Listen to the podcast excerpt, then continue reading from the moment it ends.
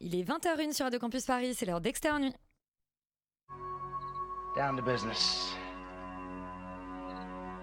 I got my wild cherry diet Pepsi, and uh, I got my blackjack gum here, and I got that feeling. Mm, yeah, that familiar feeling that something rank is going down out there. Oui, non, non, vous ne vous trompez pas, il s'agit bien d'une apostrophe. hein. Voilà, je m'adresse à vous, chers spectateurs. Don't ever feed him after midnight. She's! Alive!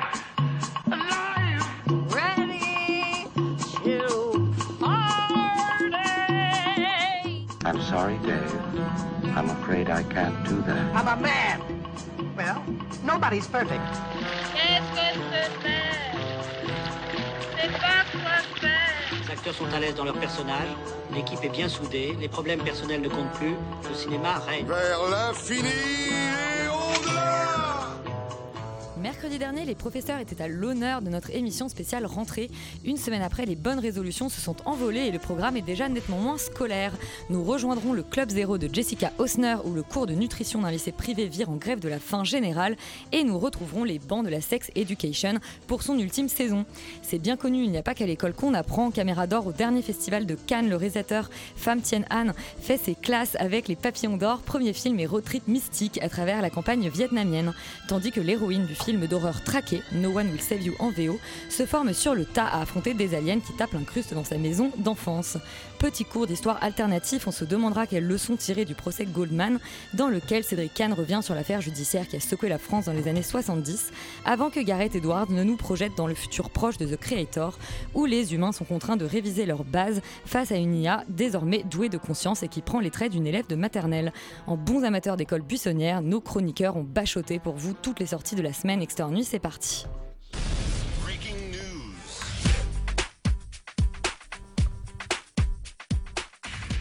Yori, bonsoir, tu vas nous faire le premier box-office de cette rentrée. Bien sûr, un box-office euh, qui est vraiment sur des tr- très étranges. hein. On commence une nouvelle année de cinéma avec euh, La Nonne 2, qui dans sa deux- deuxième ou troisième semaine fait 273 000 Troisième entrées. moment, je pense. Euh, il est euh, suivi pas loin derrière par un autre monstre qui est Fabrice Lucchini dans La Petite, qui fait donc euh, 200 000 entrées euh, pour sa première semaine, ce qui est assez fou. C'est un film de Guillaume Niclou, Guillaume Niclou qu'on connaît plutôt pour des films beaucoup plus euh, bizarres et moins commerciaux.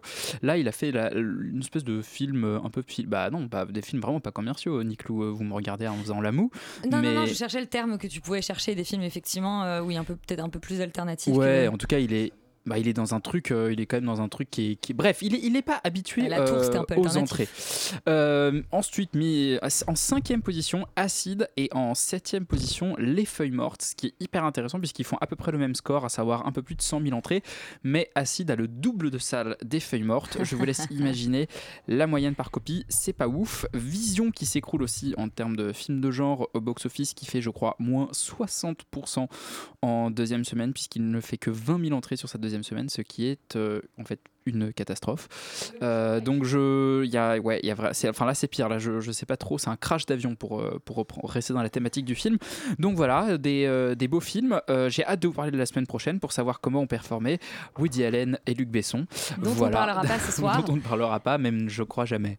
Et dans ce box-office que tu nous as mentionné, il y a Les Feuilles Mortes dont on a dit beaucoup de bien la semaine dernière, et puis Assez des Visions dont on se passera, mais qu'on n'aime pas. Laurent, le 14h de Paris, les films qui sont sortis aujourd'hui.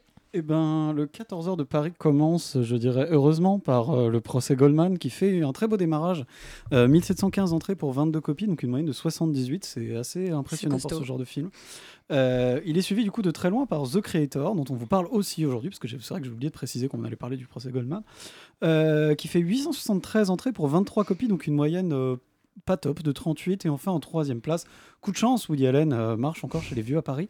Euh, il fait 839 entrées pour 21 copies, donc un tout petit peu mieux en termes de moyenne que The Creator parce qu'il fait 40 au lieu de 38. Euh, J'ai aussi envie de vous parler d'un film qui s'appelle Poisson Rouge. Poisson Rouge qui a une mémoire tellement faible qu'ils ont oublié de communiquer le nombre d'entrées, qui fait qu'une seule copie. Euh, donc on n'a pas euh, le nombre d'entrées, mais ça a l'air d'être un film, euh, une espèce de comédie à moitié improvisée sur un type qui va perdre la mémoire, une espèce de road trip assez, euh, assez bizarre, un peu petit budget. Franchement, ça n'a pas l'air complètement sans intérêt. Je vous invite à, à vous renseigner sur ce Poisson Rouge. Et comme ce petit poisson rouge, nous aussi, nous tournons en rond dans notre bocal. Euh, le premier film dont on parle ce soir, tu viens de le mentionner, c'est le procès Goldman de Cédric Kahn. Goldman, Pierre Bernard, né à Lyon le 22 juin 1944.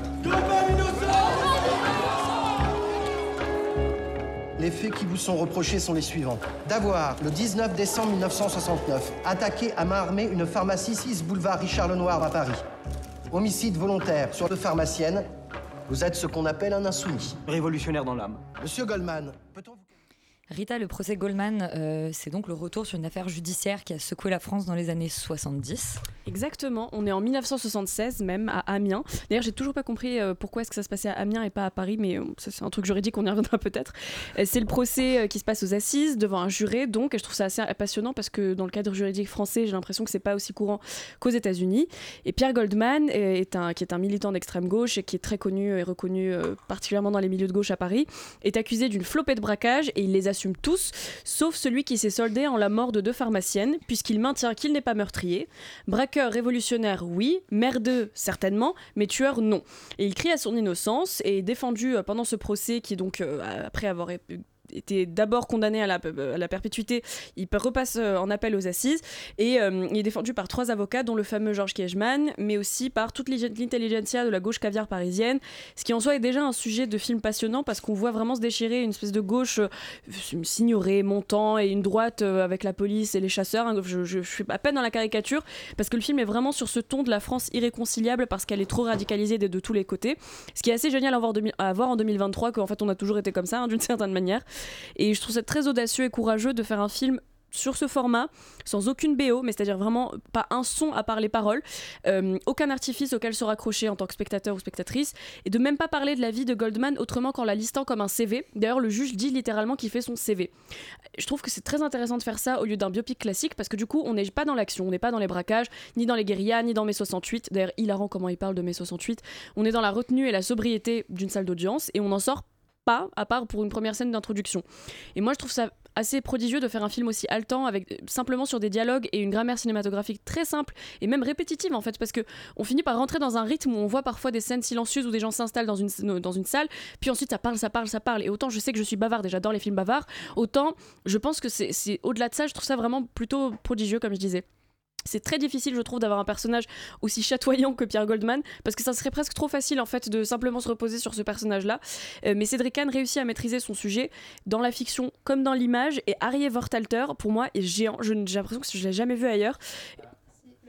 Dans Girl de Lucas Dont. Ah, que je n'ai pas vu. Mais enfin, Et du coup. il, ouais, il joue dans un film de, de récent aussi de Mathieu Amalric, euh, Ah. Serre-moi fort. Mais en fait, il est assez méconnaissable dans chaque Ouais. film. Je Oui, sais pas, il change de- il il change change de, de tête. visage, et là, vraiment, il est. Moi, je, je l'ai pas reconnu pendant tout le Ce film. serait peut-être notre Daniel Day-Lewis. bon, euh, en tout cas, moi je le trouve assez impressionnant. Il est déjà, il est géant. En fait, j'ai l'impression qu'il est tr- trop grand pour la salle d'audience et c'est un peu un lion en cage. On voit qu'il a envie d'exploser. Il explose presque souvent. À chaque fois, je rigolais et je trouve, je m'attendais pas à autant rire devant ce film, mais il est tellement drôle et, et- et sarcastique. Et j'adore cet anti-héros. J'adore ses déclarations, comment il est présenté et représenté.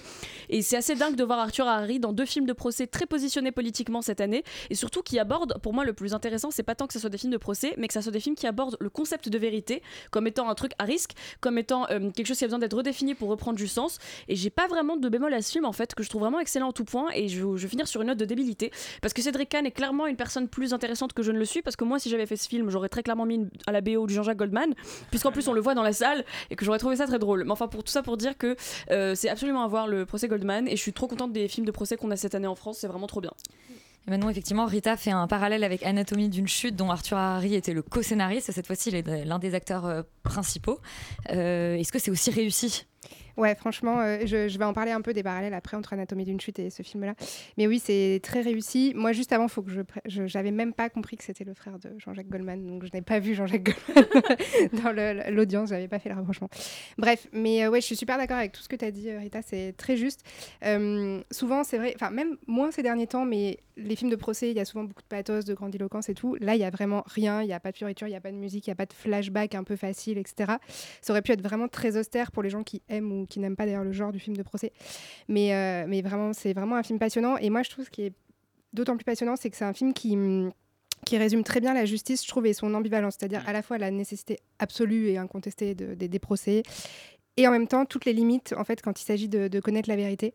Et je trouve que la forme du film, elle sert hyper bien cette question euh, de la vérité parce que je trouve que pour nous spectateurs, l'enjeu c'est pas du tout de, de, connaître la vérité, c'est su- c'est surtout je trouve de voir un film qui est sur la foi, sur l'obsession, de voilà croire en son jugement, répéter sans cesse qu'on est innocent, qu'on est innocent et tout. Et, euh, je trouve qu'on est convoqué comme rarement, moi je l'ai été au cinéma euh, de- de- devant un film, on est dans une position qui est hyper active, je trouve, par, par rapport à ce procès, un peu comme Anatomie d'une chute aussi, je trouve qu'il y a ce même niveau d'exigence vis-à-vis du, du spectateur. Et presque, c'est un peu comme si le film, je trouve qu'il brisait un peu un quatrième mur euh, à certains endroits. euh, avec la, la photo de l'acteur qui fait passer et tout, enfin, c'est c'est vraiment, c'est hyper subtil, beaucoup plus qu'une voix off, quoi, mais c'est- c'est vraiment intéressant. Mm.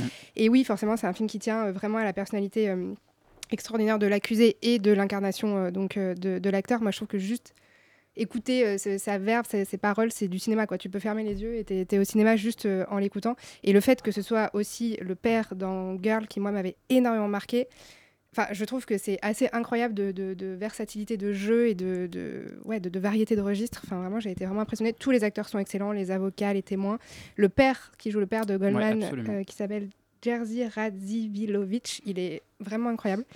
Et, euh, et voilà. Et moi, ce que je retiens aussi de ce film, c'est la, la fébrilité en fait dans laquelle on est. Et ça, je pense que ça tient à la, hum, aux techniques de mise en scène assez euh, spéciales, je crois, pour ce film de Cédric Kahn. On m'a raconté qu'en fait, il, il avait tourné tout son film avec trois caméras Ouais. et qu'il ne, il a jamais coupé. Toutes les plaidoiries, elles se sont enchaînées les unes après les autres. Il a jamais dit couper. Dans la salle, il y a des téléphones qu'on sonnait parce qu'il y avait du public et euh, des figurants qui étaient là. Ils n'ont pas coupé, ils ont enlevé les, la sonnerie en post-prod et du coup, y a- ça crée un peu des accidents comme ça. Et euh, ouais, une espèce de fébrilité qui, moi, je trouve très juste et m'a vraiment emporté euh, dans tout le film. Yori, euh, décidément, j'ai l'impression que tout le monde est défenseur euh, du, du procès euh, Goldman. Est-ce que tu vas être la voix de, de l'accusation cette fois-ci? Vais-je être le procureur? Euh, Puisque c'était, comme est dit dans le film, c'est à l'accusation de prouver la culpabilité et non à Ça, la c'est le défense. système français. Et alors, moi j'aime beaucoup le film. Je le trouve excellent, excellemment bien écrit. Évidemment, vous avez tout dit en fait sur à la fois son fond politique, son fond presque thématique, philosophique et également sa, sa forme très particulière, quasi en fait euh, une émulation documentaire. Parce que ce qui est intéressant, c'est qu'on n'a pas les minutes du procès. Elles, n'est- elles n'ont pas été, euh, elles n'ont pas été, ouais, on, ne les a pas, elles n'existent pas. Et donc, ils ont dû reconstituer à partir de retranscriptions dans les journaux de l'époque, à, partir à partir du livre de Goldman, etc. Donc, le scénario est lui-même une espèce de fantasme sur ce qu'aurait pu être ce procès. Et de ce point de vue-là aussi, il y a un objet assez fascinant quelques reproches euh, que je lui ferais, et c'est ceux que j'avais déjà euh, formulés à Cannes. Écoutez nos émissions cannoises. Euh, c'est le, le fait que l'image, le grain de l'image en 16 mm, format carré, etc. Certes, ok, ça donne une impression esthétique de l'époque, ça donne une sorte de notion de c'était filmé sur le tas, sur place. Oui, mais les gens en 1976 ne vivaient pas avec un filtre sépia euh, sur les yeux et ne voyaient pas le monde avec un grain de pellicule. Et de ce point de vue-là, je trouve c'est un peu dommage, notamment vu l'actualité du propos en plus euh, à certains moments, sur que ce soit sur les forces de l'ordre, le racisme, l'antisémitisme, enfin toutes ces thématiques qui sont évoquées. Le fait de volontairement le placer dans une esthétique marquée et datée, pour moi, en fait, euh, je, je comprends, enfin, je le comprends le choix tout tout en ne le comprenant pas, puisque me laisse un peu toujours en dehors de justement de, de, la résonance que pourrait avoir le film aujourd'hui. Euh, je pense que pour moi, le film aurait, eu, aurait vachement gagné à plus se poser la question de comment traiter euh, par l'image euh, la, la vérité en fait de ces personnages, traiter leur environnement et nous le faire voir aujourd'hui avec nos yeux, avec notre regard, avec notre habitude aussi de voir du cinéma qui est peut-être un peu moins granuleux avec filmé en pellicule. Et bien, euh, en fait, le cette réalité judiciaire-là de cette époque-là et de peut-être tirer un parallèle un peu plus pertinent peut-être et un peu plus fort avec notre époque. Le deuxième point pour moi qui est un petit peu discutable, c'est la fin, puisqu'il y a quand même, tu dis qu'il n'y a pas de pathos, etc. Et je suis d'accord, le film tient ça presque jusqu'au bout, puisqu'à la fin, il y a quand même un truc de Ah, super, il a été acquitté. Et, et effectivement, en tant que. C'est franchement c'est un procès historique à ce moment-là euh, Moi, euh, la personne mais qui l'a vu savait même pas qu'il était mort, donc je te, je te croire que le mais cri alors toi t'as, poussé- toi, t'as encore pire spoilé que moi là. Mais le, le, le, le, le- le fait est que une fois qu'on arrive à cette fin, euh, le film tient justement cette nervosité jusqu'au bout, mais le fait de se réjouir de, de son acquittement, en fait, c'est le moment où je me dis mais en fait la famille des, des pharmaciennes euh, à leur place, je suis effondré. Et le film ne se pose en fait jamais cette question. Et le seul moment où effectivement il sort un peu de sa pseudo-objectivité, c'est pour montrer que tout le monde est joyeux au fait que Goldman était quitté. Et il n'y a jamais un seul contre-champ sur euh, la, famille euh, des victimes ou sur, ou sur en tout cas la partie civile. Et ça, c'est ce que je trouve peut-être le plus discutable dans le film, mais euh, c'est ce qui en fait un objet à la fois filmique et théorique euh, hyper intéressant. Bon, eh bien, nous avons euh, tous très envie de voir le procès Goldman, dont effectivement tu avais déjà parlé, Yuri, à Cannes. On vous renvoie vers nos émissions cannoises, mais vous en avez très bien parlé ce soir pour, pour le défendre. Numéro 2 au 14h de Paris, c'est donc The Creator, le retour de Gareth Edwards après, après 7 ans sans activité depuis Rogue One. On écoute la bande-annonce.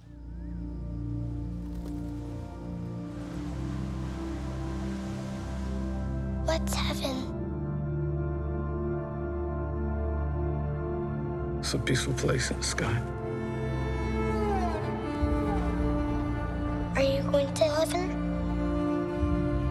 No. You gotta be a good person. Laurent, The Creator, c'est donc le nouveau film de Gareth Edwards, un film de, de science-fiction dans un futur proche.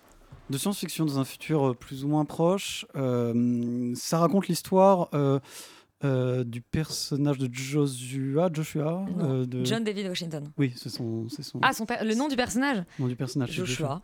Un truc comme ça, euh, qui est joué par John David Washington, qui est en fait dans un monde dans lequel les, les- États-Unis, en gros, ont subi une explosion nucléaire qu'ils ont imputé aux IA, parce qu'il y a des IA, on est dans le futur, et, euh, et du coup, ils se battent contre la prolifération des IA. Euh, IA qui se sont toutes réfugiées en Nouvelle-Asie, parce que manifestement l'ancienne Asie ne leur suffisait pas. Et, euh, du coup, euh, en Nouvelle-Asie, il y a plein d'IA, et les Américains font la guerre à la Nouvelle-Asie pour tuer toutes les IA. Et John David Washington, voilà, euh, finit par voir sa femme tuée parce qu'il est en undercover, et donc sa femme est... Bref, il revient euh, parce qu'on lui a dit que sa femme en fait était vivante et il finit par. Tu- tu racontes tout le film. Non, mais je raconte. euh, en Alors fait, ça- c'est- vraiment dans le film. résumé, C'est vraiment le début du film, tu euh, vois. Et en fait, il revient sur place et pour, pour essayer de trouver une arme qui a été faite par les IA pour euh, gagner contre les Américains euh, parce qu'on lui a dit que sa femme était encore vivante et donc du coup, il a envie d'essayer de la retrouver, blabla. Euh, bon, euh, on va s'arrêter là pour l'histoire, c'est déjà bien. Euh, c'est. Bah, il- euh, oui, il y a- il y, a quand même que cette arme euh, est, oui, cette arme est un, en- est un enfant en fait, est, est un enfant IA, fille, est un euh, enfant IA. robot. Voilà, qui a, qui a une apparence Euh, d'enfant. Qui a une apparence d'enfant, mais, mais quand même on voit que c'est une IA. Enfin, je veux dire, on voit Oui, que oui, c'est un robot. elle, a bien sûr, mais elle, elle a un visage quoi. Euh, C'est euh, c'est Isaac Asimov, qui est un des plus grands euh, auteurs de science-fiction du XXe siècle, qui disait que le plus difficile, c'était de construire un univers et qui regrettait amèrement d'avoir laissé des gens écrire pour son univers sans son, enfin, juste avec son accord, sans avoir, euh, avoir eu un droit de regard dessus. Euh, parce que pour lui, construire un univers, c'est vraiment le plus important et le plus dur, et ce dans quoi il était le maître. Et manifestement, ils ont des leçons à apprendre euh, pour ce film, parce que le plus gros problème, c'est que le plus gros problème, c'est que l'univers n'a aucun sens en fait. C'est qu'ils ont construit cette espèce de truc autour des IA et des, et des comment dire et des Américains qui sont contre les IA et voilà et cette espèce de soi-disant lutte pour l'espèce euh, qui en fait fonctionne jamais vraiment parce que les IA sont jamais véritablement un antagoniste. En fait, je, sais, je pense qu'il y a beaucoup de tentatives dans la manière dont ils construisent le truc autour de, euh, du militarisme américain, autour de la notion de deuil, de famille, de machin, mais soit c'est des machins qui sont.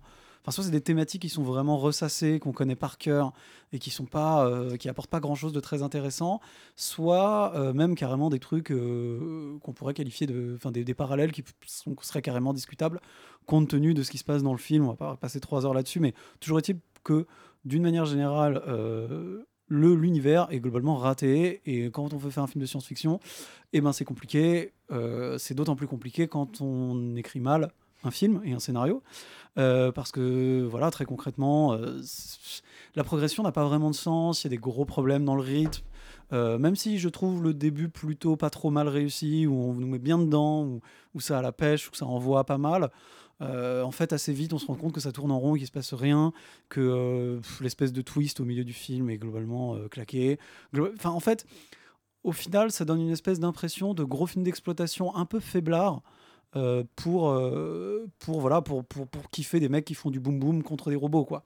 Et en réalité, c'est un peu dommage parce que c'est léger et que je trouve ça un peu, euh, un peu triste de, se rendre compte que un, un, un blockbuster, alors qui semble-t-il quand même été fait dans une économie qui n'est pas complètement celle d'un blockbuster, mais enfin quand même, qu'en tout cas on a les ambitions, et je trouve visuellement plutôt réussi, euh, qui, qui crée une nouvelle IP, qui va chercher des nouvelles choses, qui est un truc quand même rarissime aujourd'hui à Hollywood. Ouais, Euh, et plutôt de bon augure parce qu'on a un peu bon marre des adaptations. Bah ouais, mais quand c'est aussi mal fait, c'est dommage, quoi. C'est-à-dire qu'on a envie de se dire, j'ai du mal à défendre ce truc, même si dans l'absolu, euh, l'idée est sympa et que L'enfer est pavé de bonnes, intentions. Bah, en fait, euh, encore, encore eût-il fallu qu'ils en aient, mais euh, le problème c'est que le problème c'est que c'est vraiment ouais, c'est pas bien écrit, c'est pas bien fait, c'est du c'est je vais être méchant, mais globalement c'est du mauvais travail. Alors que euh, pour pour être sûr que ce genre de film aurait aurait été bien et aurait marché et qu'on a continué sur cette lancée, il aurait fallu que ce soit vachement bien et qu'il se soit battu pour que ce soit bien. Et là, clairement, on n'a pas l'impression qu'il y ait grand monde qui soit battu pour grand chose, à part peut-être, je trouve, le côté visuel qui est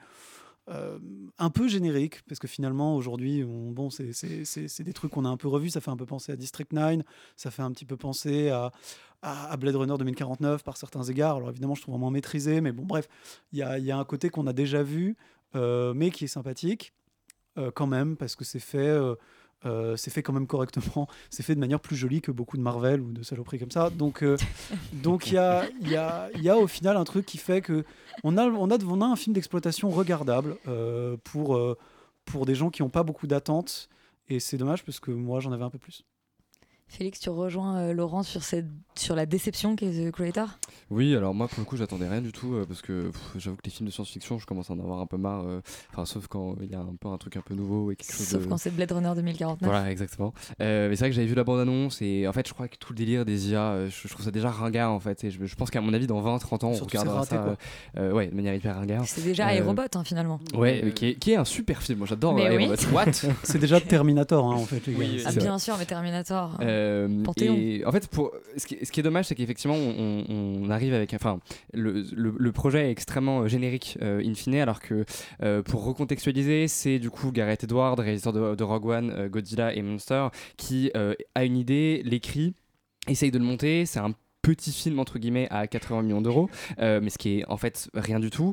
Euh, c'est tourné avec des toutes petites ouais. caméras, c'est tourné euh, vraiment pour le coup en Nouvelle-Asie, non je rigole, mais en tout cas dans des, dans des vrais décors, c'est-à-dire que c'est pas du tout des fonds verts ou je ne sais quoi. Et la philosophie derrière ce film, c'est d'essayer de se dire au lieu de tout recréer numériquement et d'incruster les acteurs, on va plutôt incruster des trucs numériquement et filmer du vrai. Ce qui est quand même, ça paraît logique, mais Hollywood a, a mis 25 ans à le comprendre. hein. Et en ça, c'est hyper réussi. C'est-à-dire que je trouve que les effets spéciaux sont super cool. Il y a des vraies idées de design qui sont assez euh, malines ou intéressantes, même si évidemment un peu ressucées partout.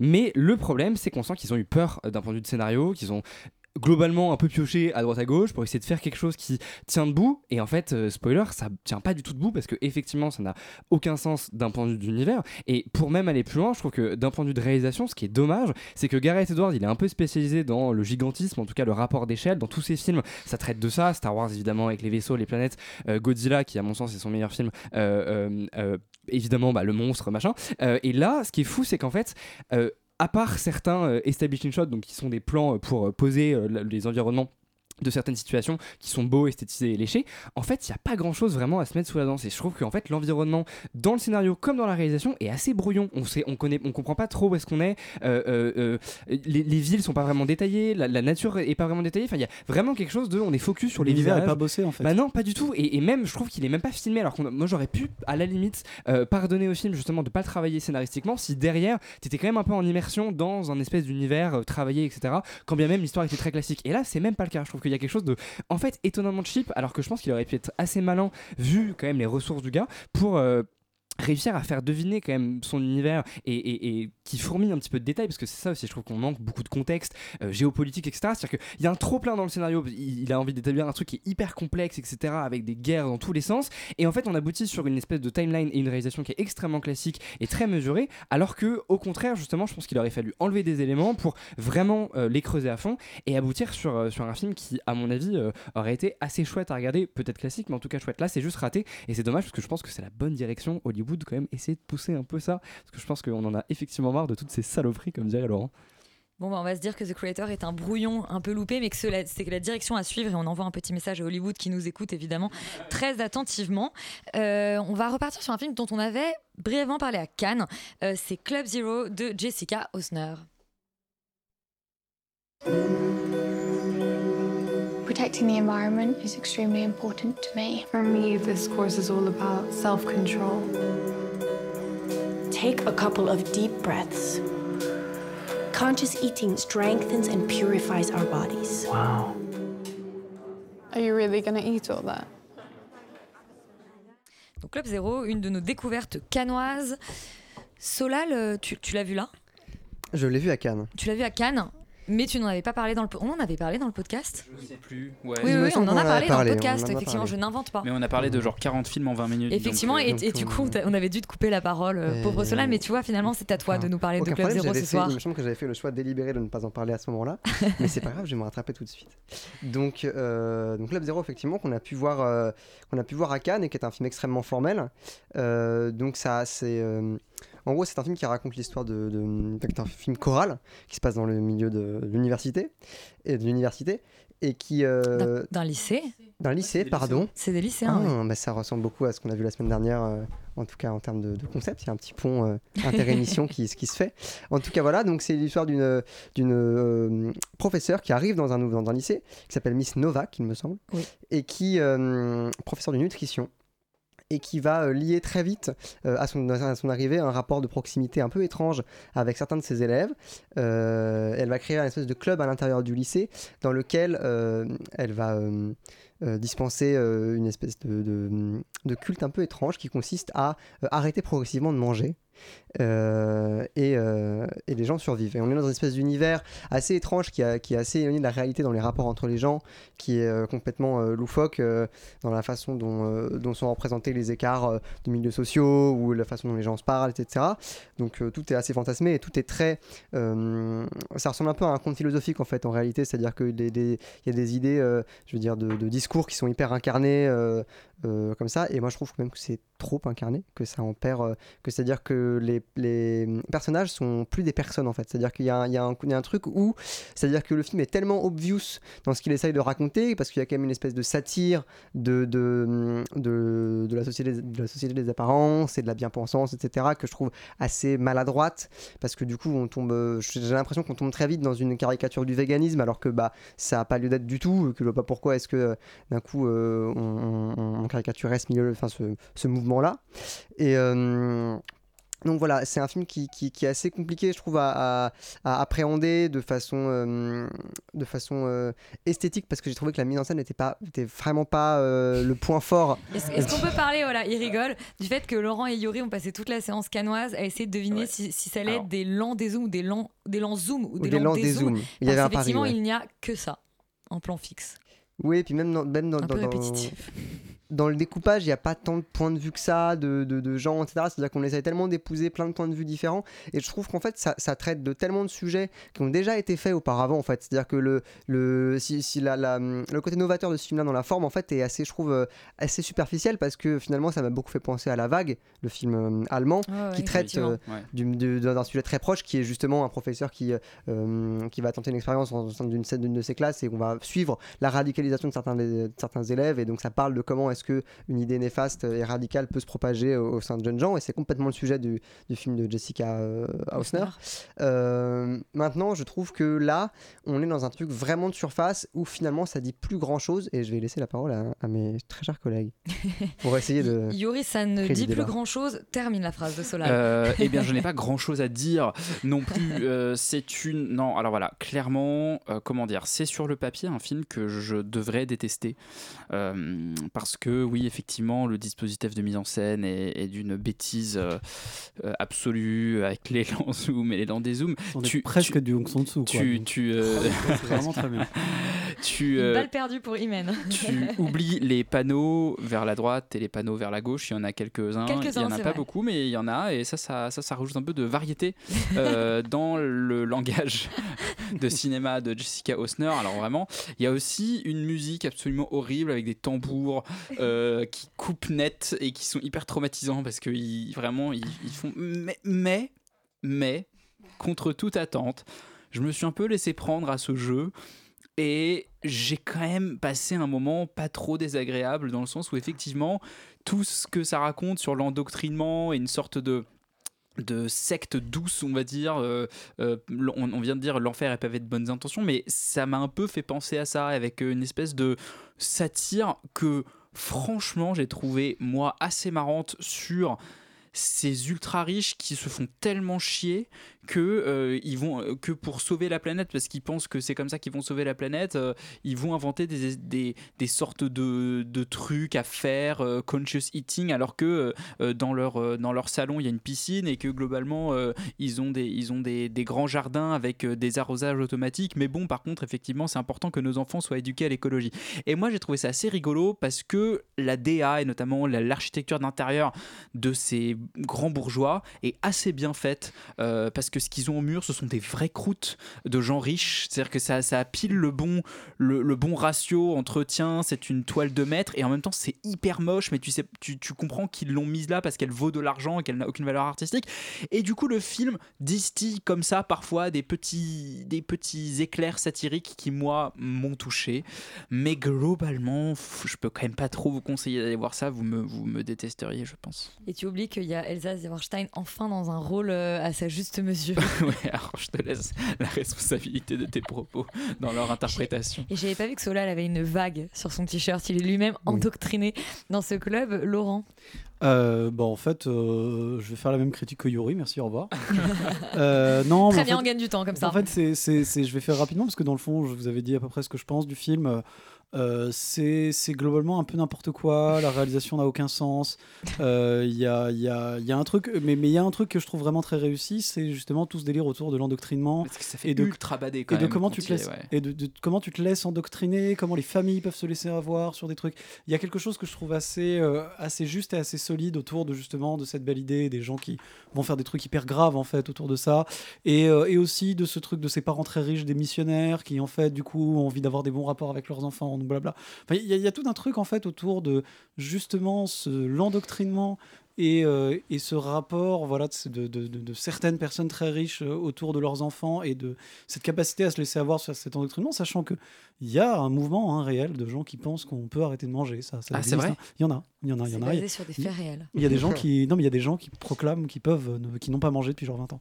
Euh, je sais pas, c'est, enfin, c'est probablement pas vrai. Et, euh, et donc du coup, du coup, oui, il y a, il y a quelque chose que je trouve juste et intéressant qui mérite pas quand même qu'on court au cinéma pour aller voir ce film parce que voilà problème de mise en scène euh, problème de trucs de rythme de, de- voilà d'image Si vous voulez être fâché avec un festival euh, comme Cannes, euh, c'est le film à voir quoi. Ouais, vous, allez, vous allez vous fâcher avec. Mais, mais honnêtement, ça, ça, ça aurait pu être infiniment pire et c'est et c'est pas une si grosse catastrophe parce que je trouve qu'il qu'il arrive à raconter un petit peu des trucs. C'est juste dommage que toute cette forme et que bah, certains acteurs qu'on ne va pas reciter euh, soient pas euh, soient pas forcément à la hauteur. Euh, mais bon, ça voilà. Disons que dans le genre euh, film d'auteur canois chelou, j'ai vu bien pire et celui-là euh, dit vaguement un truc intéressant, ce qui est pas si mal. Ouais, mais en fait, le, problème, j'ai l'impression de ce film-là, quand même aussi, c'est que le, le j'ai pas l'impression que le fait que ce soit très high concept et que ce soit un peu chelou en mise en scène, ce soit vraiment un problème en soi. J'ai l'impression que le fait est que quand on, fait un film euh, qui est complètement loufoque et on sait que c'est tous les personnages sont des archétypes et que tout est satire et que tout n'est que, que leur apparence et représentation et simulacre, il faut qu'on croit, j'ai l'impression, un tant soit peu à ce qu'on raconte et qu'on se mette dans l'univers, de, qu'on ait de l'empathie pour les personnages. ou-. Non, mais il faut qu'il y ait quand même une suspension d'incrédulité dans l'univers de. un- bizarre, euh, St- Star Wars, ça marche parce qu'on croit à ce qui se passe, même si on sait très bien que ça n'existe pas. Et là, le problème, c'est que. C'est pas réel Eh ouais, je sais, désolé, Yuri. Mais le problème, c'est que là, on croit tellement peu à ce qui arrive parce que le film est tellement euh, détaché de ce qu'il raconte et tellement dans une espèce d'autocritique en fait, constante temps, ouais. que du coup, moi, j'arrive pas à rentrer dedans du tout. Et en fait, je me fais chier et j'ai l'impression de lire un espèce de sous, sous, sous, sous Voltaire. Et donc, euh, c'est un peu triste, quoi. Bon, bah, c'est un peu triste. Ce sera la conclusion, je crois, sur ce euh, Club Zéro qu'on vous recommande pas particulièrement. On reste à Cannes avec la caméra d'or de cette année. C'est L'arbre au papillon d'or de Pham Tien Han. Em có quan hệ gì với nạn nhân vậy? Dạ, chị Hạnh là chị dâu của em Con xuống mi ạ. Khi nào mẹ con về chú thiện? Vì nếu có Sẽ không để những chuyện như thế này xảy ra Vậy đức tin là gì vậy chú? Đức tin là thứ mà chú vẫn đang tìm kiếm. Imen, toi, tu as fait un choix euh, radical. Tu... Radical et solitaire, ouais. Et solitaire surtout. tu as été donc voir L'Arbre au papillon d'or, euh, un premier film d'un réalisateur vietnamien. Tout à fait, euh, qui a eu, comme tu l'as dit, la caméra d'or. C'est un film que Qui récompense les premiers films à Cannes. Tout à fait. J'ai qui était à la quinzaine des réalisateurs, qui n'était pas en sélection officielle. Personnellement, j'ai beaucoup aimé, donc j'ai essayé d'écrire pourquoi de manière assez succincte. Et donner chance, enfin, de, que, tes camarades ouais, lui donnent une chance. Que vous puissiez aller le voir. Alors, il faut réserver 3 heures, il faut être prêt à rentrer dans une salle à 10h30 et il sortira à 14h, 13h50, mais euh, ça vaut le coup. Euh, je vais commencer par décrire en fait la séquence d'ouverture qui, pour moi, euh, bah, déjà va vous dire de quoi ça parle en fait typiquement parce que je trouve que là est aussi la force de ce réalisateur, c'est que en à peu près euh, 10 minutes, on comprend tous les enjeux et ensuite on se laisse vraiment porter dans les 3 heures, les 3 heures à venir. La particularité aussi de, ce film avant ça, c'est juste de préciser qu'en fait il y a très peu de séquences puisque toutes les séquences sont des plans séquences. Voilà, donc les séquences, il y a des séquences d'une demi-heure, il y a des séquences de 15 minutes, des séquences de 20 minutes, c'est extrêmement long comme ça et extrêmement virtuose aussi. Et donc cette première séquence, en fait, euh, ça s'ouvre sur euh, une mascotte euh, qui est devant un terrain de basket et qui ensuite va se promener vers une terrasse. Et grâce à cette mascotte, on va arriver à nos personnages principaux. Ce sont trois personnes qui sont attablées et qui parlent du deuil, qui parlent de la vie, qui parlent de la mort et qui parlent en gros de la foi. Et en fait, ça sera la question dans tout ce film, c'est qu'est-ce qu'avoir la foi, comment est-ce qu'on a la foi, vers quoi on se tourne, à quoi on croit et un peu qui on est et pourquoi est-ce qu'on est là. Et il parle aussi en fait de ce rapport entre la ville et la campagne. Et c'est aussi le deuxième sujet de ce film en fait, c'est euh, qu'est-ce que ça fait de vivre à Saigon et qu'est-ce que ça fait de vivre en campagne et euh, à quoi on a accès en fonction de ça. Ensuite, il y a un accident de, de, vé- de scooter pardon, qui survient. On comprend qu'une femme meurt, qu'un enfant euh, survit, et en fait, on comprend que la personne qui est en train du coup de parler de la foi et de parler de la vie, en fait, vient de perdre sa belle-sœur et se retrouve donc à devoir en fait s'occuper de, de, de son Neveu. tout à fait. Donc ça fait un peu Amanda comme ça, mais c'est pas du tout là-dedans parce que vraiment, on est sur toute autre chose. Et en fait, c'est juste ce- cet homme euh, qui n'a pas de famille puisque sa famille est expatriée aux États-Unis, euh, qui n'a pas de frère parce que son frère a disparu, qui se Qui retrouve est le en père, fait du coup de cet enfant. il perd cet enfant exactement et qui se retrouve en fait complètement en charge euh, bah, de, de tout en fait. Et c'est comment est-ce que du jour au lendemain on se retrouve à avoir un rôle et une responsabilité qu'on n'avait pas une seconde avant et comment est-ce que notre vie bascule. Et du coup ce film ce qui est intéressant en fait c'est que bah, comme on l'a dit il dure trois heures il est extrêmement long mais c'est pas un film qui vient nous répondre à des questions et qui vient même pas poser de questions en fait. C'est vraiment une chronique sur une quête intime qui de toute façon n'a pas de résolution donc en fait ce film n'a pas de résolution. Euh, c'est vrai que ça peut être une frustration. Euh, moi j'avais un peu le désir en tout cas qu'on voilà qu'il y ait un peu un, chemin en fait un cheminement de ce personnage. Sachez qu'il n'y en a pas en fait parce que c'est vraiment euh, lui euh, et euh, ses questionnements intimes que des fois on ne comprend pas forcément. Euh, voilà pour, euh, pour l'histoire que je trouve extrêmement intéressante et extrêmement juste. Après la particularité de ce film comme je l'ai dit donc ce sont les plans séquences euh, qui du coup euh, font à la fois la virtuosité du film et à la fois pour moi euh, le défaut du film en fait parce que euh, la barre est mise très très haute en fait dans cette première séquence que j'ai tenté d'écrire mais il faut quand même le voir et quitte à regarder que cette première séquence parce qu'elle est vraiment magistrale. Euh, mais du coup en fait comme on nous habitue euh, dès le début à de longs plans séquences extrêmement léchés euh, qui bougent partout ça fait que bah, il y a des moments en fait où on en a un peu marre au final. C'est qu'on perd complètement nos personnages aussi au bout d'un moment parce que tout le film n'est que sur ce même dispositif. Et du coup c'est vraiment trois heures de travelling et à certains moments j'ai un peu l'impression de voir un réalisateur qui a conscience qui fait quelque chose d'assez virtuose qui fait quelque chose d'assez admirable et d'assez rare entre guillemets même si je trouve que c'est quand même emprunt aussi d'une certaine école que ce soit Dylan Alonso ou même euh, Apichabong Veracita-Cool où il y a quand même des références qui sont euh, hyper présentes.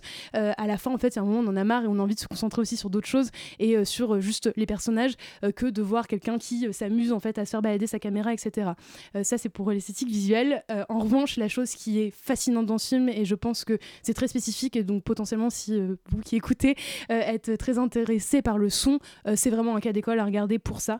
Ça m'a fait penser à un film que j'avais beaucoup aimé qui s'appelait euh, Séjour dans les monts Funshu euh, de Jui Xiaogong qui était sorti en 2019 c'est un film chinois.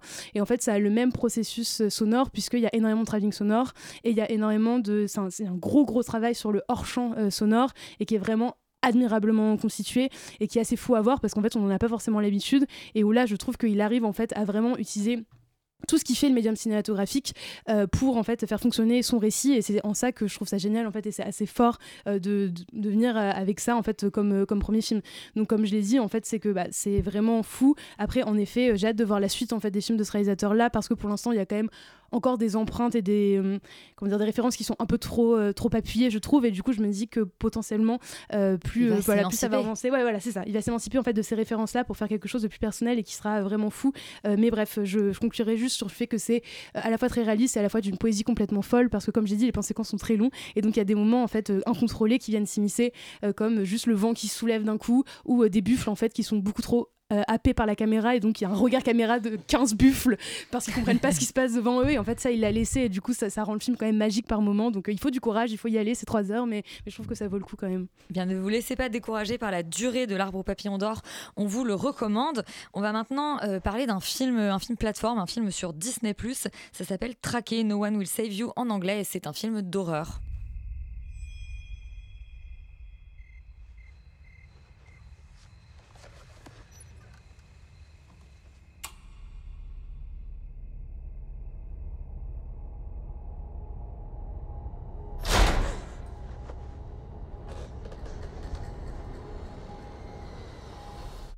On va pas tenter d'attendre les dialogues de cette bande-annonce, puisque je crois que comme dans le film, il n'y en a pas, beaucoup, voire pas. Euh, Qu'est-ce que ça nous raconte, euh, Traqué, Félix? Euh, pff, bah, de manière extrêmement simple, ça raconte l'histoire d'une jeune femme qui est dans une maison et une nuit, euh, bah, il y a une invasion alien. Voilà. Et je Sa pense maison que- d'enfance. Sa maison d'enfance, oui. Euh, et je pense que je peux m'arrêter là parce que grosso modo c'est ça le film et c'est complètement ça son programme. Et c'est un programme qui est extrêmement chouette. Je pense qu'on va un peu se battre euh, euh, ce soir. Ah donc je vais essayer de défendre le film. J'adore le sang, donc euh, Je vais essayer de défendre le film, même si je vais commencer par ses défauts, parce que évidemment il en a, et je, je crie pas du tout au chef-d'œuvre.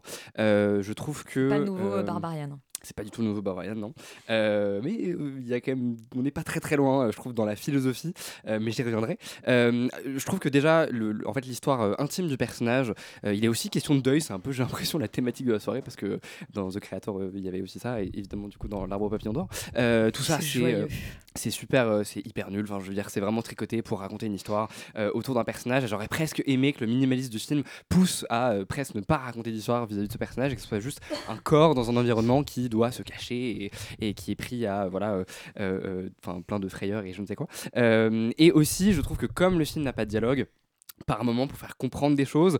Bon, bah, il y a du, symbolisme un peu grossier à la mise en scène, euh, ce, qui est, euh, ce qui est un peu dommage parce que euh, je trouve que c'est c'est en vrai un vrai parti pris. C'est malin d'avoir fait ça, surtout par rapport au, sujet, en tout cas au, format du film, mais c'est pas complètement tenu par moment parce qu'encore une fois, voilà, je trouve qu'il y a des monts, c'est lourd.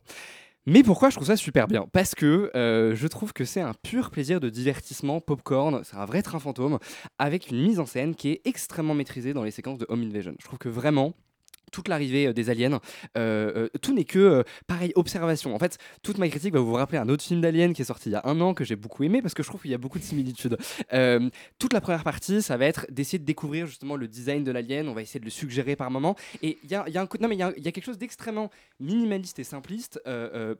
Juste dans la découverte en fait de, de cet alien mais que je trouve hyper cool. D'un coup en fait on va y avoir toute une séquence sur les pieds de l'alien à quoi ils ressemblent et pourquoi ils sont effrayants. Et je trouve que moi personnellement ça a fonctionné parce que le réalisateur s'est posé des questions s'est dit je vais pas faire comme dans The Creator et mettre énormément de trucs narratifs machin de construire tout un espèce de monde. Je vais prendre une maison un alien et c'est tout. Et je vais essayer vraiment d'utiliser à mort le décor et euh, même effectivement des designs qui peuvent paraître entre guillemets un petit peu euh, clichés ou clichetonnants qui font référence aux aliens euh, des années 50 parce que c'est vraiment les, petits bonhommes verts, voilà, avec les gros yeux, comme on les imagine. Mais je vais reprendre un petit peu tout le folklore en fait des années 50, l'espèce de grand rayon qui, euh, qui paralyse les gens et qui les absorbe dans le vaisseau, etc. Et je vais vraiment en faire le- l'enjeu de mes séquences en fait. Et c'est ça que je trouve super cool, c'est que là où les séries B ces dernières années se sont vachement perdues dans énormément d'effets spéciaux et de concepts et de twists et de machin, là il y a quelque chose d'extrêmement minimaliste et d'efficace qui révolutionne pas du tout la roue, on est d'accord, mais qui prend tellement de plaisir de travailler sur le son, de travailler sur le hors-champ, de travailler sur la suggestion et de travailler aussi euh, de pousser à fond les concepts, parce qu'encore une fois, il y a des séquences qui sont très cool de d'immobilisation avec ce fameux rayon, etc. Que du coup, bah, moi personnellement, j'ai vraiment pris mon pied. Je trouve que ça marche vachement bien. Que c'est des gens, c'est un vrai travail d'artisan, des gens qui sont passionnés par ce qu'ils font. Tu sens qu'ils sont vraiment, ouais, qui, ils, ils aiment faire ce qu'ils font, ils aiment mettre en place euh, ces images. La lumière, elle est extrêmement léchée, le décor, il est très soigné. Et je, je trouve que le plaisir d'une série B, c'est aussi ça. Et c'est vraiment le film que tu regardes le soir avec tes amis. Et juste, je sais pas, moi je trouve que ça fonctionne. J'ai vraiment pris mon pied et je trouve que c'est c'est assez, c'est suffisamment brillant par moment pour euh, effectivement passer outre les défauts qui sont là et qui sont évidents et qui sont écrasants. Mais voilà, moi j'avoue, j'ai beaucoup aimé euh, euh, ces petites séquences de frayeur et ça m'a, ça, ça a marché sur moi. Et c'est quoi le film d'Alien d'il y a un an? Bah, c'est Nope.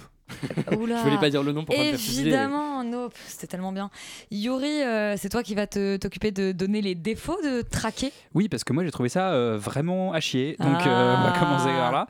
Euh, je, en fait, comment dire, le, je, je, en fait, je rejoins pas du tout Félix euh, quand il dit que c'est une, je- à la troisième personne, je te regarde même plus dans les yeux. Euh, c'est non mais quand, tu, quand Goldman. tu dis que quand tu dis qu'il y a de l'inventivité dans le home invasion ou quoi, parce que moi j'ai trouvé ça au contraire d'une platitude euh, assez triste en fait. C'est-à-dire des que Home Invasion qui sont aussi bien réalisés bah, J'en sais rien, mais en tout cas pas celui-là. moi, non, hein. Mais en fait, globalement, déjà, je trouve que tout- toute l'invasion, justement, tout le côté où elle doit se cacher, moi, je me, dis, je me dis jamais que c'est créatif, je me dis jamais, ah tiens, j'ai jamais pensé à ça, parce que globalement, elle se cache sous un placard, euh, enfin, sous un lit, dans un placard, sous une voiture. Enfin, il y a quand même que des lieux comme ça où tu, dis, tu te dis pas, tiens, hop, il a voulu inventer un petit quelque chose. Oui, en fait, il fait le truc très by the book, très sage, très, en fait, c'est comme ça que ça doit se passer. Et en fait, il y a jamais de sortie de route. Et du coup, moi, j'étais genre. super bien. Mais moi, je suis pas d'accord parce que du coup, je me, je me, fais, je me fais. Le deuxième point, c'est que effectivement, il a un, il a un, il a un postulat intéressant qui est qu'il n'y a pas une ligne de dialogue dans le film. Ok, pourquoi pas Sauf que il compense par une comment dire des couches de musique qui en fait à un moment moi me font sortir de l'histoire tout le temps c'est à dire que en fait moi j'aurais eu peur s'il y avait eu du silence dans le film Mais il y en a, tu quasiment rigoles. jamais Toute non la maison, non non non non il y a, euh, il y a toujours la il y a- mauvaise foi en il y a direct. toujours des il y a toujours des La bande-annonce, c'est une séquence du film, il y a pas de mais il y a toujours des petits violons qui font king king king king king king king king king comme ça. Voilà, je fais hyper bien les violons. euh, non, mais en fait justement ils viennent tout souligner, tout tout en dire que c'est maintenant que tu dois avoir peur. Et pour moi quand même le pompon de ce truc là, et là où en fait ça ne fait pas pour moi un film d'exploitation agréable ou digne de ce nom, c'est qu'en fait, ben quand justement ils révèlent les aliens, bah c'est des petits hommes verts des années 50 et moi j'ai éclaté de rire quoi. C'est-à-dire que je dis mais en fait c'est pas possible. Il va pas me faire un truc où il vient m'expliquer que ces petits bonhommes là. Mais regarde ceux de Rencontre du troisième type, ils fait étaient quoi si mignons. C'est Mais- ça le truc, c'est que du coup, tu, veux- tu voulais l'énième créature baveuse qu'on a vu mille fois. Non, en je me dis cinéma. juste un peu, un peu, un peu d'inventivité. Genre Nope, euh, j'aime pas le film, mais oui, il invente un truc. Non, c'est ceux d'Evangélion. Bref, on s'en fout. Je, moi, je trouve que, bref, moi, je trouve le film faible. Je trouve le film terriblement mauvais sur la fin et je trouve le film pas inventif du tout. Je suis désolé. Bonne soirée. Imen, alors toi, tu te sentais un peu seul euh, dans ton arbre, perché dans ton arbre au papillon d'or, et Euh, euh, et t'as décidé de rejoindre. euh, Ce film d'horreur, mais moi je suis, enfin, je, je connais rien, donc du coup je peux pas te dire si c'est un bon genre Home Invasion ou j'en sais rien, j'en sais rien du tout. probablement jamais vu un Home Invasion. Pourquoi je suis allée voir ça Pourquoi j'ai regardé ça Mais du coup je l'ai vu et j'ai franchement détesté aussi. Euh, je Celui de Aja avec le crocodile, pardon. Euh, parce que en fait limite moi je sauve vraiment les effets spéciaux que pour le coup j'ai trouvé extrêmement chouette extrêmement bien fait parce que c'était pour Oui, moi c'est bien fait, la chose la plus crédible dans le film en fait. Je trouve que tout le reste est tellement catastrophique que euh, j'ai plus cru en fait à ces extraterrestres qui débarquent euh, qui bavent avec leur petite tête euh, verte comme on l'a dit Bave. euh, que euh, à cette actrice que j'ai trouvée mauvaise. Euh, je enfin en fait pour moi elle n'a pas les épaules euh, pour porter un rôle aussi important euh, parce qu'encore une fois il n'y a pas de dialogue que du coup tout se joue sur son visage et sur ses expressions et sur une respiration beaucoup trop forte et une bouche mi-ouverte. Et à la fin moi j'en avais ras le bol enfin vraiment la voir pendant une heure et demie ça m'a au bout d'un moment en fait ça m'a agacé parce que je trouvais que elle ne racontait pas suffisamment de choses en plus et qu'en fait euh, moi j'ai eu l'impression de voir l'énième poncif de quelqu'un juste qui a peur et un peu victimaire. Et euh, ce qui m'a vraiment agacé c'est que le postulat de pas dialogue je trouve hyper pertinent. Euh, mais le problème c'est que c'est pas suffisamment poussé et qu'en fait le, le, le- le réalisateur a fait comme s'il y avait des dialogues qui nous expliquaient des choses. Mais en fait ces dialogues n'existent pas. Et donc du coup bah, il y a la musique comme tu l'as dit et il y a toute cette espèce de trame sur cette mode dont on n'a rien à faire et qui du coup essaie de nous tenir en fait au tout début parce qu'on comprend les, les seuls dialogues en fait c'est du monologue et celle qui dit Maud je suis désolée ça vient trois fois on comprend pas qui elle parle on comprend pas pourquoi. Et donc en fait on nous met ça à peu près Et en les 15 plus, la premières révélation minutes. est pourrie. la révélation, on s'en fiche complètement. Et en fait, la révélation, elle vient à 1h25.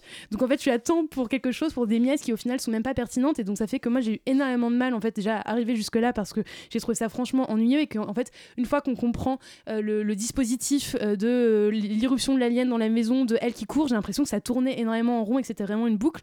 Et j'irai juste directement sur la séquence finale en fait, que qui m'a un peu confirmé un peu cette espèce de malhonnêteté aussi que je trouve en fait dans un scénario qui est beaucoup trop faible parce qu'on n'y comprend rien et que du coup j'ai un peu l'impression que le réalisateur se dit regardez c'est de la complexité pour moi je n'ai vu aucune complexité ni aucune clé de lecture spécifique dans ce film. J'ai trouvé ça extrêmement euh, bas étage alors que je suis pas du tout adepte de ce style là et que je connais j'y connaîtrais pas grand chose en fait et que du coup je me disais que j'allais pouvoir potentiellement me laisser surprendre et découvrir quelque chose. Au final j'ai trouvé ça aussi enfin extrêmement plat en fait et ça m'a pas donné envie spécialement de, de creuser, même si euh, je m'arrête pas à ça.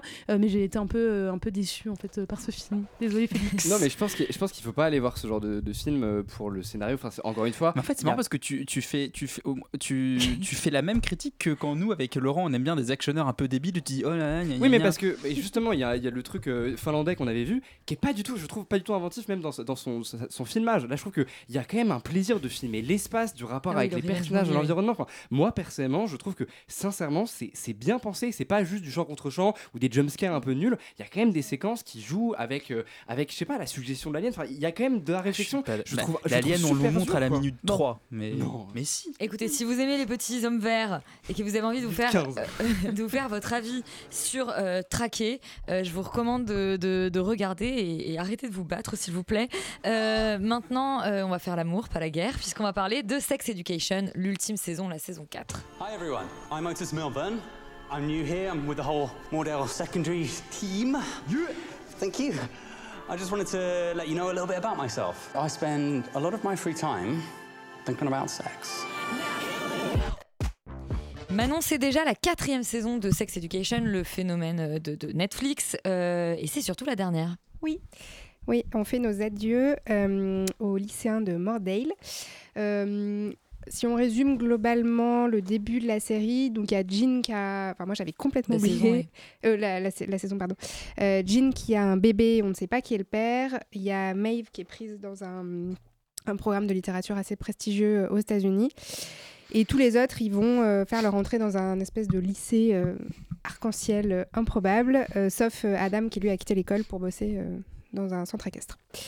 Euh, moi, j'ai trouvé cette dernière saison assez euh, déceptive parce que je trouve que la série, là, elle loupe euh, tout ce qu'elle réussissait bien dans les autres saisons, c'est-à-dire de mêler euh, des, de l'éducation sexuelle, en fait, les enjeux d'éducation sexuelle à des enjeux narratifs intéressants et qui tiennent la route.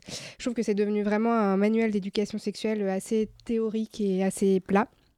Et que tous les nouveaux euh, personnages qui arrivent dans cette nouvelle euh, saison, c'est un peu, voilà, ils sont un peu là pour cocher euh, soit une sexualité, un traumatisme ou une pathologie, quoi, globalement.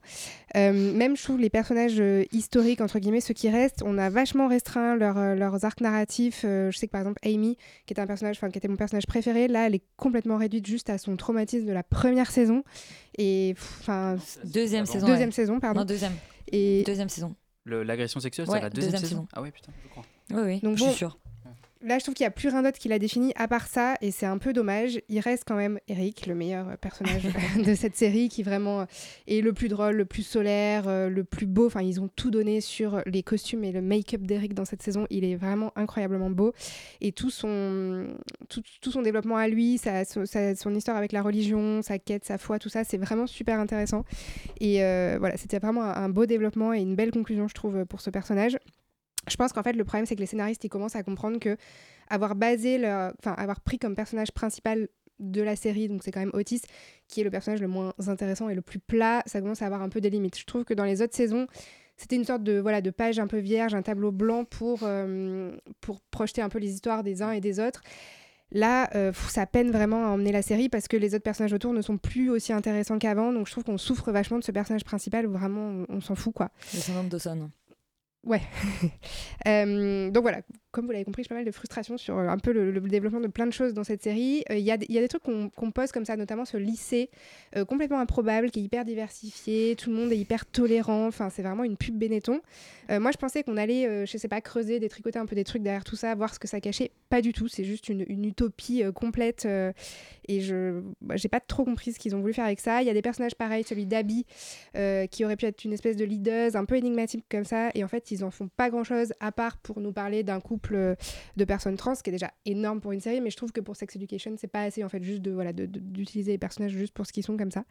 Pour cette dernière saison ils ont développé un partenariat avec le planning familial qui est une super euh, idée je trouve euh, marketing et même enfin voilà de santé publique mais du coup je trouve que ça réduit un peu la enfin moi j'ai vu un peu cette dernière saison comme une, espèce de spot de prévention géant un peu pour le, planning familial et plus la super bonne série adolescente que tout le monde adorait regarder avant bon après maintenant que j'ai dit tout ce mal là ça reste une euh, série qu'on peut pas ne pas aimer en fait. Enfin, elle est tellement importante et tellement euh, novatrice sur plein de choses et puis solaire et puis feel good que voilà, je pardonne quand même cette dernière saison un peu. Laurent, toi aussi, tu trouves que c'est une fin un peu en demi-teinte pour Sex Education? Euh, oui, mais en fait, je m'y attendais. C'est-à-dire, je suis, je, suis, je suis moins dur que toi. C'est-à-dire que je trouve quand même que les fondamentaux de la série sont quand même à peu près toujours là. Euh, moi, j'ai toujours un peu envie de regarder ce qui va se passer avec ces personnages, même si euh, certains sont quand même un peu moins développés, un peu laissés de côté. Mais j'aime bien le l'atmosphère, le- la manière dont ils racontent tout ça, le côté très un peu naïf, très mignon. euh, avec, des, avec tous, ces, tous, ces, tous ces ados qui sont un peu awkward et chelous et qui voilà, galèrent.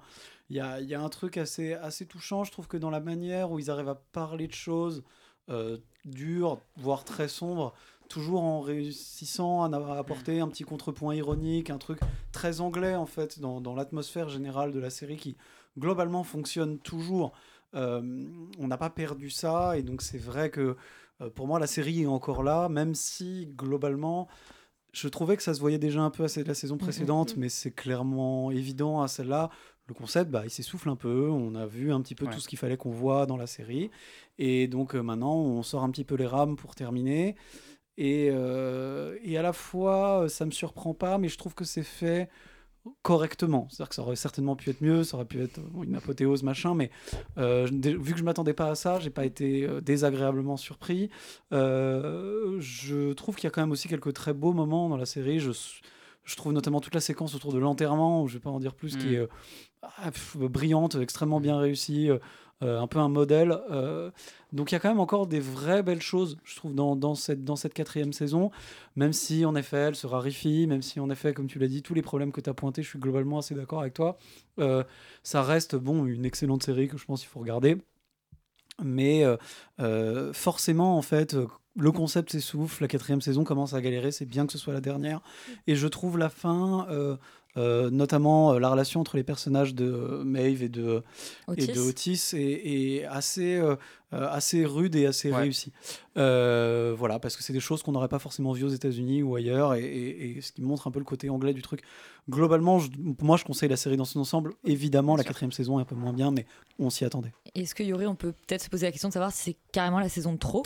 Euh, bah en fait ils font un peu des choix qui je trouve les, les, les, ils les- qui les handicapent en fait dès le départ ils changent de lycée donc il y a toute une flopée de nouveaux personnages à introduire on n'a pas le temps de les développer assez on, on, se- on a des personnages de la, des saisons d'avant qu'on perd qui sont plus là on se dit mais pourquoi eux ils sont plus là et pourquoi on a, gardé ceux-là et pas les autres du coup en fait on se retrouve euh, avec un truc qui est quand même assez curieux et qui finalement moi je trouve que le problème c'est que euh, Otis qui était en fait le lien entre tous ces personnages là il l'est plus du tout c'est très très atomisé et notamment bah, par exemple le personnage d'Adam il interagit jamais avec les autres personnages et du coup on se retrouve avec euh, justement un truc beaucoup plus atomisé avec beaucoup plus parcellaire. Un autre problème qui pour moi en fait là aujourd'hui les acteurs sont vraiment trop vieux pour leur âge.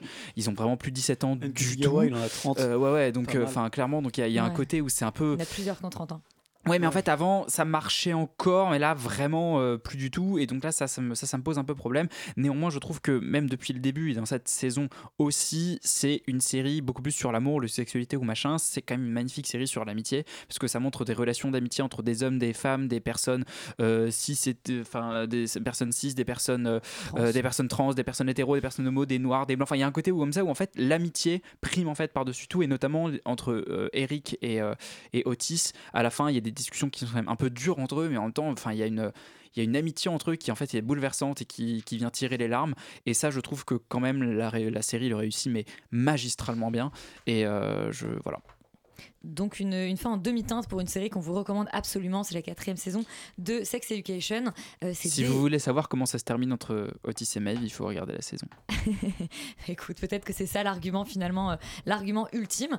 On remercie Yon d'avoir réalisé l'émission, on remercie tous d'avoir donné vos avis euh, toujours très constructifs, n'est-ce pas? Et on se dit à la semaine prochaine, vous restez sur Radio Campus Paris.